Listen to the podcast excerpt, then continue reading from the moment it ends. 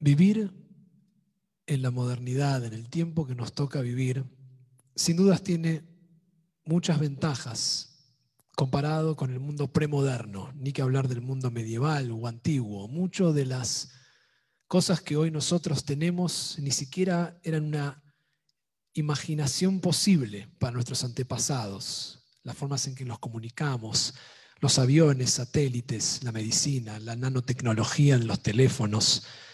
Es un mundo asombroso. Y una de las características de este mundo es la sobreabundancia de muchas cosas, y entre ellas la información. Al mismo tiempo, esto trae un desafío más grande, y es que igual de proporcional a esta abundancia de información es muchas veces la ignorancia sobre esta información. Y digo esto porque seguramente a muchos de ustedes, como me pasa a mí, le llegan continuamente mensajes que la gente reenvía con una frase, o en las redes sociales vemos frases. Y no sé si lo notaron, pero parecería que todas las mejores ideas y las mejores frases del mundo las dijeron Einstein, Mark Twain, Churchill. No sé si notaron, pero todos los mensajes siempre van con la misma firma. Y esto llegó a una situación tan extrema y graciosa que hace poco leí un comentario que decía, todo lo que he citado de mí en Internet no es real, firma Abraham Lincoln. Porque es tan absurdo muchas veces estas citas que se comparten. Y traigo esto porque hace poco leí una cita que estaba firmada como si fuera Einstein y yo sé de dónde viene esa cita. Y me llamó la atención y como la conozco esa cita, quería traerla, porque la cita original es de Whitehead, de Alfred North Whitehead, un filósofo, que dijo una frase que no es de Einstein, aunque Einstein dijo muchas cosas inteligentes y sabias, igual que Twain, igual que Churchill, igual que todos los que muchas veces circulan, pero hay que buscar en la sobreabundancia la fuente. Él dijo, todo debe ser hecho lo más simple posible pero no más simple.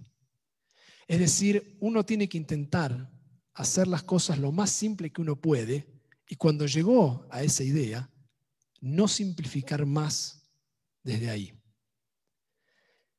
Es decir, tenemos que vivir con la complejidad, tenemos que aceptar la profundidad y la riqueza que tiene la complejidad, no sacrificar en aras de la búsqueda de la explicación y lo simple lo complejo que muchas de las grandes ideas o la vida misma posee.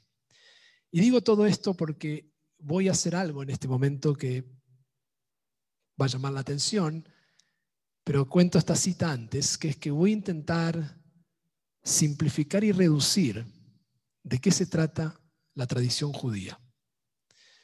Pero para hacer eso, quiero dejar en claro que no voy a ir tan simple como para violentar la idea de la complejidad, la riqueza y la profundidad que tiene el judaísmo. Así que, habiendo dicho eso, voy a intentar compartir con ustedes de qué se trata el judaísmo. Estamos en las semanas que van de Pesach a Shavuot, el periodo que se llama el periodo del Omer. Y lo que vamos es contando días y marcando un crecimiento espiritual para recibir la Torah. Pero el Homer es también una fiesta relacionada con la tierra, con lo agrícola. Es el periodo de la cosecha de la cebada en la tradición bíblica, en el Talmud. Y la cebada es lo que se llama en la tradición el mahal behemá, el alimento de las bestias. Sin embargo, hay una ofrenda que se trae al templo, que es una ofrenda de cebada. Y por lo tanto los maestros enseñan que de eso se trata el proyecto de la tradición judía, de poder tomar lo material y espiritualizarlo. Y lo mismo acontece con Sukkot, que son fiestas agrícolas también, y con toda la tradición judía. La tradición judía en una oración es el intento de hacer que aquello material, aquello que experimentamos en el día a día, pueda ser espiritualizado.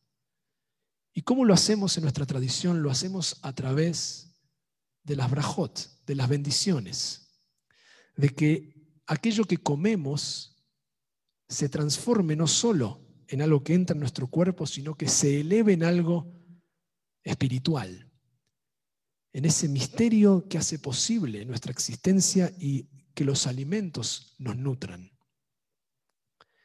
Es por esta razón que la tradición judía justamente no es ascética.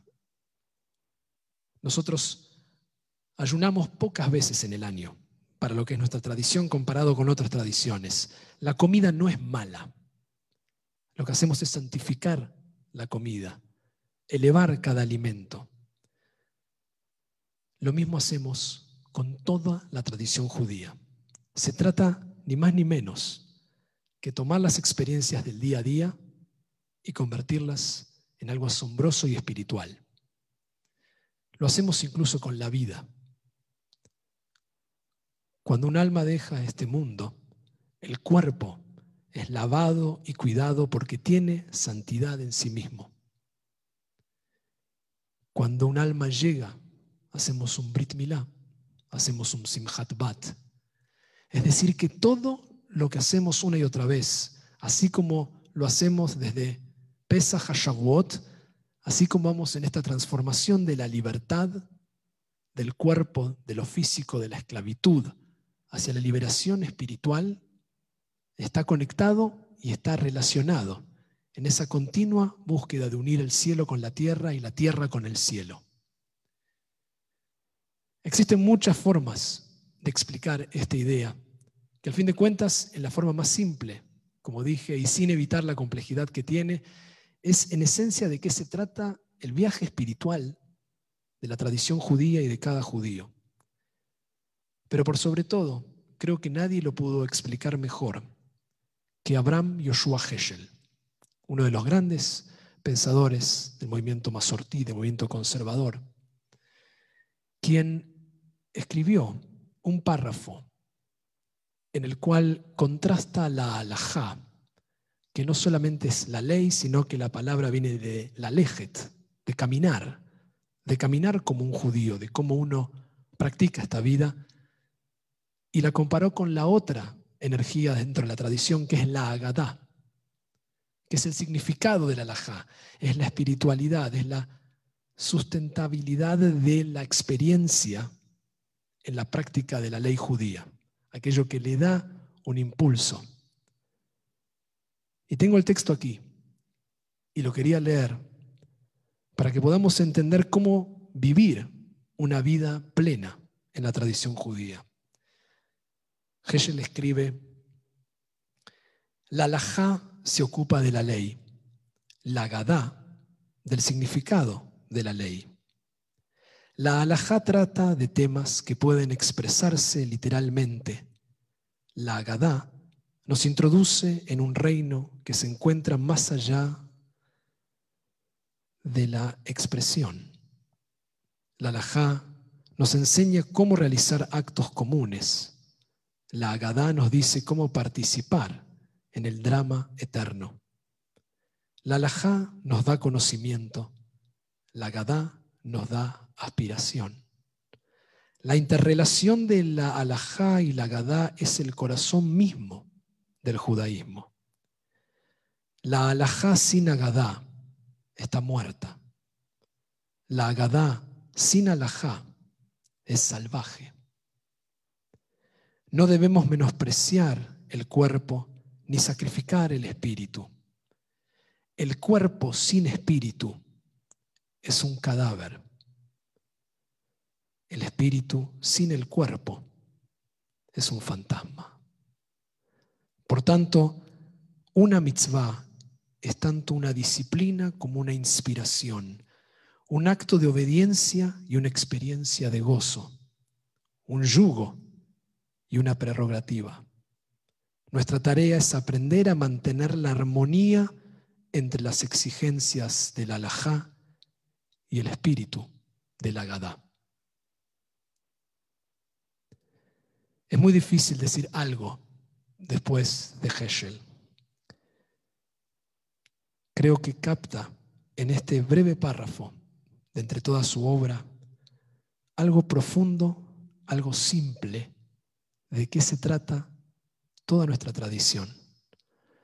Es encontrar continuamente este balance entre lo que practicamos, vivimos, y entender que encender las velas de Shabbat no es simplemente encender dos velas, que levantar la copa no es una copa con vino, es santificar el tiempo y levantar la mano de las miles y miles de generaciones que por todos los rincones del mundo soñaron, como nosotros, con su encuentro con lo divino. Bendecir el pan es asombrarnos por lo que la tierra produce y decir una bendición que agradece a Dios una y otra vez la maravilla que tenemos. Eso es lo más simple que puedo explicar de la tradición judía. Y por eso quiero invitarnos en este Shabbat a recordar una vez más, luego de la experiencia del Akba Omer que nos lleva a un mundo místico, un mundo trascendente, que al fin de cuentas la copa sostiene el vino. Sin la copa no hay donde beber y ambas son importantes. Ambas son la tradición. Y nos deseo que podamos siempre caminar en ese delicado equilibrio, celebrando la alajá y la gadá, y llenarnos así de bendición. Les deseo a todos Shabbat Shalom, Umeborach.